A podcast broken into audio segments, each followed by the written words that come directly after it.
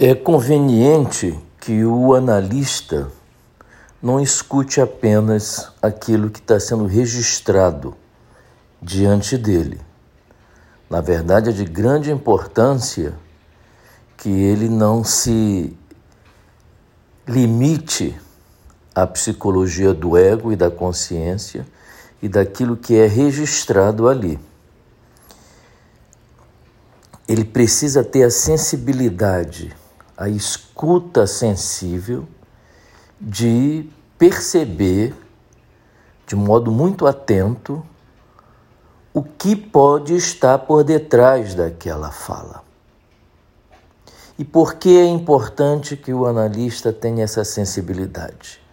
Sensibilidade essa que ele só pode ter desenvolvido se ele próprio tiver passado pelo processo se ele mesmo, em algum momento, foi capaz de perceber uma fala por detrás da fala consciente dele.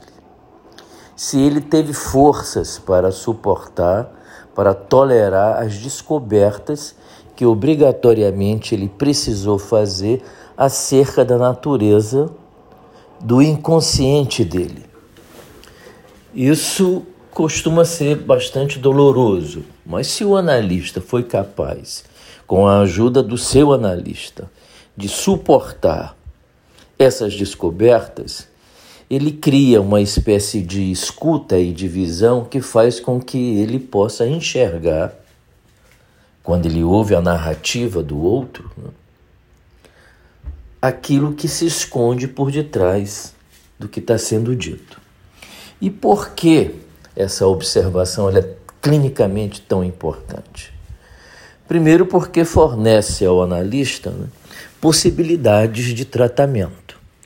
Mas antes de fornecer a ele possibilidades de tratamento, ele avalia né, o quanto é possível interpretar o material que está sendo trazido pela consciência e despejado ali na análise. Né?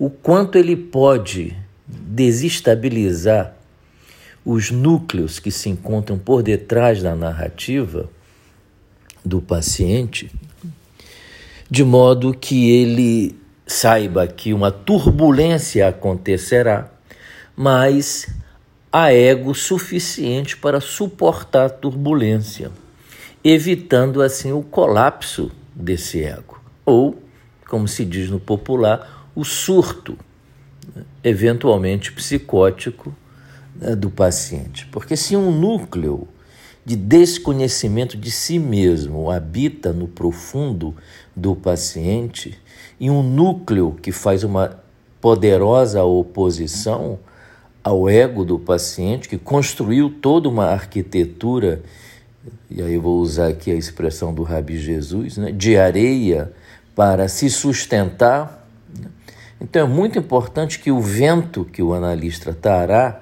trará para dentro da interpretação seja um vento que possa ir desmontando esse castelo de areia, mas lentamente, de modo que ele não caia completamente no chão, o que significaria efetivamente um surto psicótico. É essa habilidade que nós, analistas, temos que desenvolver por toda a nossa vida. E ninguém pode atirar a primeira pedra dizendo que tem o um domínio total né, dessa arte. Eu chamaria de técnica, mas eu chamaria de arte, que é essa possibilidade de atravessar o discurso consciente e encontrar os fundamentos né, que estão reprimidos, recalcados, distanciados da consciência e não só reprimidos e recalcados, mas estão repletos de sofrimentos, né? de dor, né? de sentimentos autodestrutivos e destruidores também. Né? Então, essa habilidade ela é, é a grande arte que obrigatoriamente o analista precisa desenvolver, mas ele não conseguirá fazer isso porque isso não se aprende no livro e nem nos bancos da faculdade se ele próprio não se tiver colocado nesse lugar de paciente. Né? se ele mesmo não olhar para ele mesmo como um eterno paciente. Né? Alguém que sempre está disponível para receber uma informação que desconhecia sobre si mesmo. E aqui eu me lembro de Jung, já velho, né? no Memórias ele faz esse registro, dizendo é, que quando ele descobria um núcleo inconsciente dentro dele, né, é, aquilo produzia nele uma espécie de decepção né, egóica, porque ele se dava conta de que ele havia negligenciado né, partes do mundo interno dele, mas se dava conta também de que ele nunca poderia ter o conhecimento total da sua personalidade inconsciente. É muito bonita essa passagem, ele dizendo assim: mais uma vez eu negligenciei uma parte de mim porque eu desconhecia. Né? Essa humildade nós temos que ter, porque nós nunca vamos conhecer completamente a nós mesmos e nunca vamos conseguir trazer à superfície da nossa consciência todo o material inconsciente que escondemos bem escondidinhos né, dentro de nós. Então eu queria trazer essa questão para ser pensada, debatida, discutida, que é a sensibilidade existencial do analista de fazer essa audição interessada, uma audição que brota do coração do analista, né? é, percebendo que suas interpretações elas têm um efeito extraordinário sobre o indivíduo. E que essas interpretações, elas precisam ser muito cuidadosas, porque elas podem desmontar a estrutura de defesa que o paciente construiu para ele mesmo, e isso pode gerar um surto né? é, psicótico, eventualmente, grave, eventualmente. Né? E que isso é, estenderá o trabalho ainda mais, né? fazendo com que o analista se pergunte se seria realmente necessário né, aquela intervenção né, tão contundente como foi feita. Né.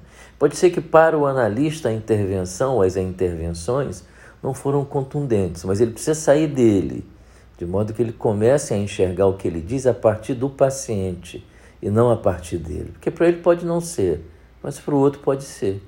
Então é a partir desse outro que o analista tem que fazer as suas interpretações modulares, equilibradas, né, de maneira que produza instabilidade, sem dúvida. Né? Não se trata de fazer um pacto com a normose do paciente. Né?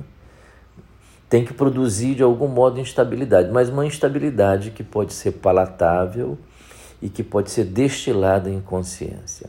Uma analogia que me ocorre é um paciente que vai para a cirurgia fazer uma cirurgia de coração, mas o médico percebe que ele tem um problema de fígado, ele tem um problema no pulmão, ele tem um problema no esôfago, ele tem um problema no intestino e decide fazer todas as operações né, de uma vez só. Né? É, o paciente precisará de sorte para sair vivo da mesa de operação. Né? Talvez ele tenha que criar uma estratégia, correndo riscos, é verdade, né? mas terá que construir uma estratégia mesmo assim, de maneira que lentamente e progressivamente né, o médico seja capaz de fazer as correções cirúrgicas necessárias naquele caso. Essa, essa analogia é importante para nós. Né? Nós podemos ver muitas coisas através das palavras.